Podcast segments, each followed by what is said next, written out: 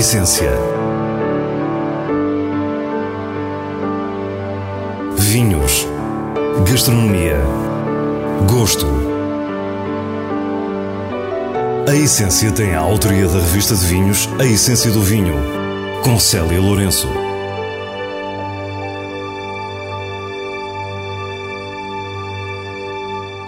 Boa noite. Começamos por descobrir as histórias da Herdade Grande, produtor de referência da Vidigueira no Alentejo. Depois, novos lançamentos da região do Tejo com dois produtores, Falua e Anopor. Antes do final, as sugestões semanais e o prazer da leitura com os vinhos de bolso. Fique e descubra a nossa proposta para o que é realmente essencial. A comemorar 100 anos na mesma família, a Herdade Grande está numa fase importante da sua história, com a terceira e a quarta gerações a saber reescrever a tradição da vidigueira. António Lança diz-nos como seguiu os passos do pai e como começou a produzir vinho. Olha, comecei eh, primeiro porque, como se chama dizer, tinha o bichinho. Eh, portanto, eu nasci na Herdade Grande. Eh, até nesse aspecto, julgo que é uma singularidade, porque eu estou dentro de um projeto onde foi o meu berço, tanto eu como duas irmãs, e, e, o meu pai, portanto, era o piloto, digamos, desta casa, adquirida por meu avô, que faleceu, etc. E o meu pai ficou aqui. Portanto, o meu pai casou-se na Vidigueira, com uma senhora da Vidigueira, minha mãe, e, e assentou, portanto, casa na Herdade Grande, Monte Velho. António Lance é agrónomo e, mesmo tendo feito carreira noutras áreas, a Herdade Grande foi um apelo a que não resistiu. Comecei, digamos, com, com o tipo de agricultura que o meu pai tinha, portanto, ele de um lado eu do outro, trabalhámos em paralelo e digamos que de certa forma até como está agora a acontecer com a minha filha. Na altura estas vinhas produziam uva para a cooperativa local, cuja história está também ligada à família Lança. O meu pai foi cofundador da adega cooperativa de Vidigueira, isto na década de 60. Eu entrei como viticultor em 80, mas sempre trabalhando portanto, na minha atividade profissional outra. Uh, o bichinho foi crescendo, portanto sócio da, da cooperativa conforme meu pai, mas um dia fiz que, como eu costumo dizer ironicamente, o Dom Miguel fez no Brasil. Eh, declarei a independência, já estava um bocado cansado do ambiente de cooperativa, eh, não que as pessoas me tratassem mal, ou eu eles, mas porque não era bem o meu projeto. Neste ano 2020, António descobre que a Herdade Grande se relaciona com a sua vida em ciclos muito precisos. Além do centenário, digamos, da aquisição desta propriedade, a curto prazo vou, vou vou fazer o meu o 3 quartos do século em idade uh, e, e, e 50 anos de viticultor e 25 anos de produtor. E como referimos, a Herdade conhece já o trabalho da geração seguinte. Tive a sorte de uma das filhas, que é a Mariana, que é mais nova, que sempre teve um bichinho pela, agricultura, fez o curso do pai, especialização de viticultura e enologia e dedicou-se a isto de corpo inteiro. Acho que não posso pedir mais dela, porque efetivamente eh, tem feito um trabalho maravilhoso. E espero eh, que dentro do, de uma época diferente ela possa eh, ser tão continuadora de todo este projeto família, como eu fui já, digamos, da geração que me antecedeu. Não é? Na enologia está Diogo Lopes, que não deixa de sublinhar o importante papel de António Lança no percurso da Herdade Grande. A grande transformação dá-se na década dos anos 80 com a plantação em larga escala da vinha. Ehm, na primeira fase eles eram fornecedores de uva da cooperativa, mas depois em 97 tornam-se por todos engarrafadores, daí até aos dias de hoje, sempre com este caráter de experimentar e de inovar. Portanto, há aqui uma série de castas que foram sendo experimentadas aqui nas nossas vinhas e que hoje nós queremos continuar a fazê-lo. Naturalmente vamos colher algum fruto desse, desse trabalho que tem sido feito até aqui. Foi agora lançado o Herdade Grande Sousão 2017, exemplo dessa atitude experimental que todos identificam por aqui e que materializa o primeiro vinho desta casta no Alentejo. O Sousão, eu acho que acaba por ser o, o corolário de toda esta experimentação que o engenheiro sempre quis fazer nas nossas vinhas, com esta casta do Norte, que aqui tem um uma interpretação muito curiosa. Consegue manter uma acidez extraordinária, um, aguentou muito bem o estágio em barricas novas e, e é um vinho que eu diria que vai surpreender muita gente. Mas há mais novidades e algumas delas prendem-se com o passado. Há aqui uma ligação muito forte da região de Vidigueira e de Vila de Frades em particular ao, ao processo da vinificação em talha. É um método ancestral e muito particular de, de fermentar. Eu próprio estou a aprender com ele. Estou muito maravilhado até com os resultados. Acho, acho que são vinhos com muito caráter, que de alguma forma vão, vão enriquecer muito o nosso projeto e vão também ao mesmo tempo honrar este legado histórico que temos destes 100 anos.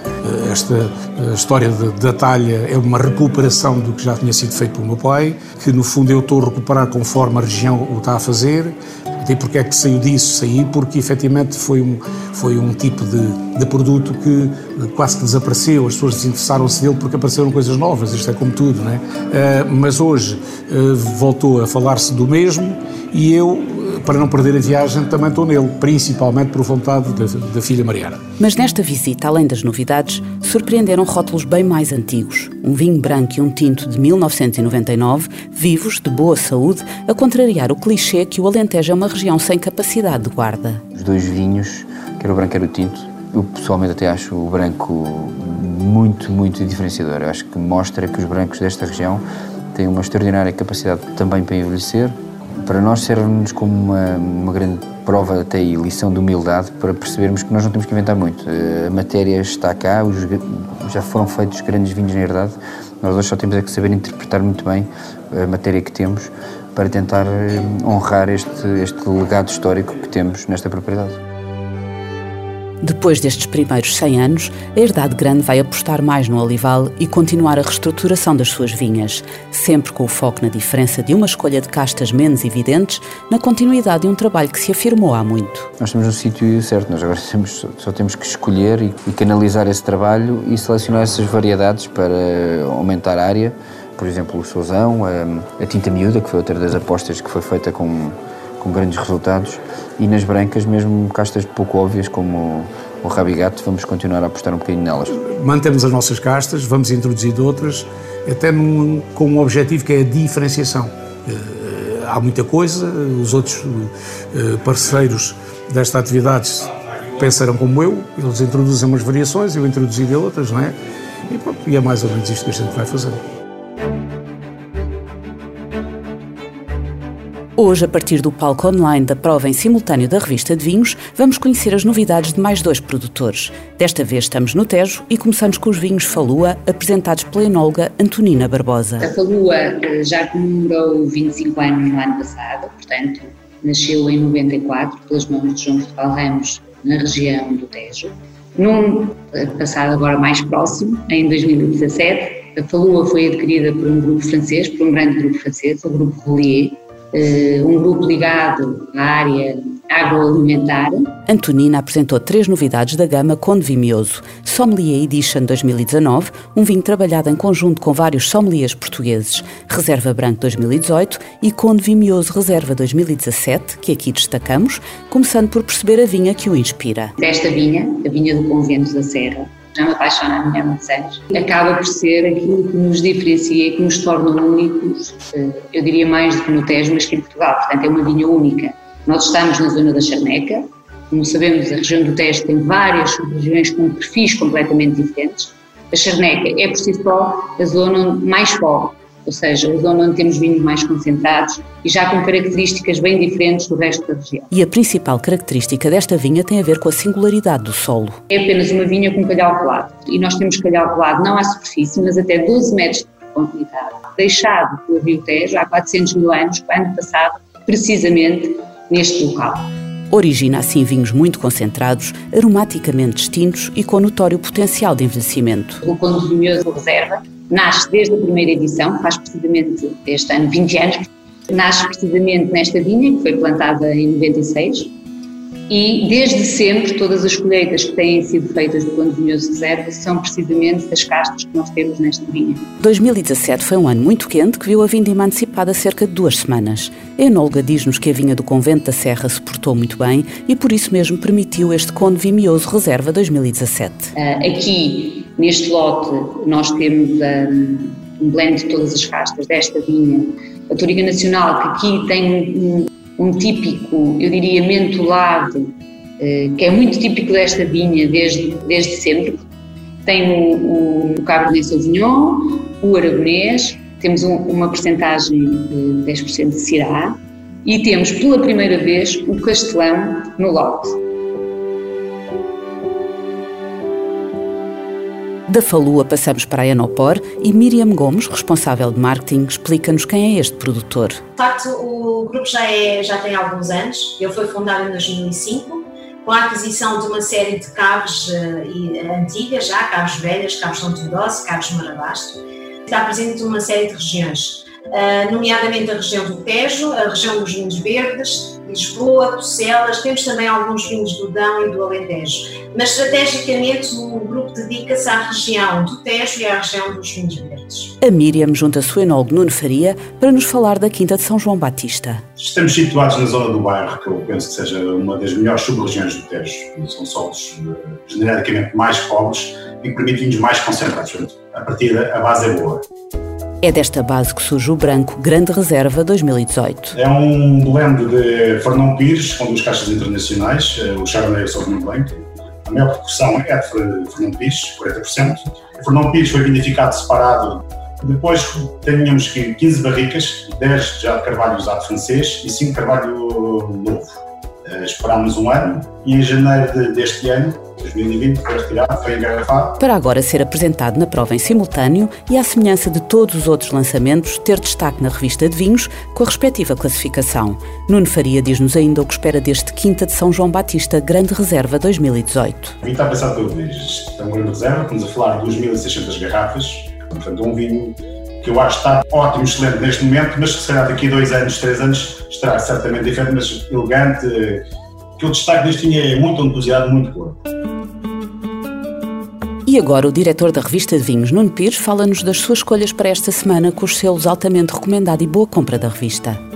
Da adega de mesão frio, chega-nos este mesão Reserva Tawny, um vinho do Porto sedutor e aromático, a lembrar madeiras exóticas com boca untuosa e enérgica.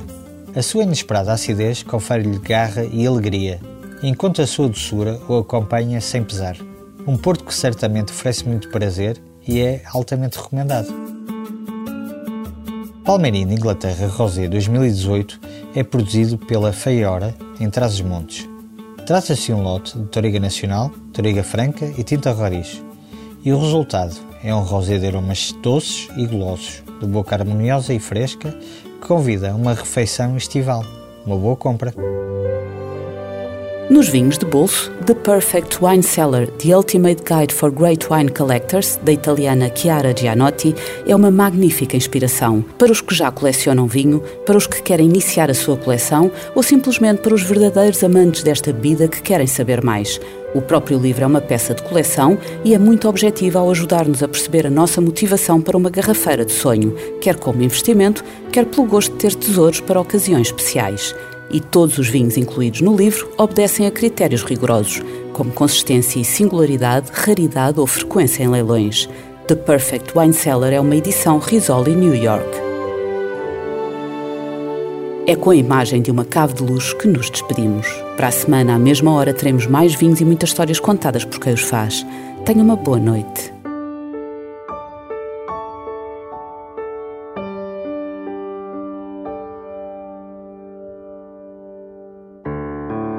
Essência. Vinhos. Gastronomia. Gosto. A essência tem a autoria da revista de vinhos A Essência do Vinho, com Célia Lourenço.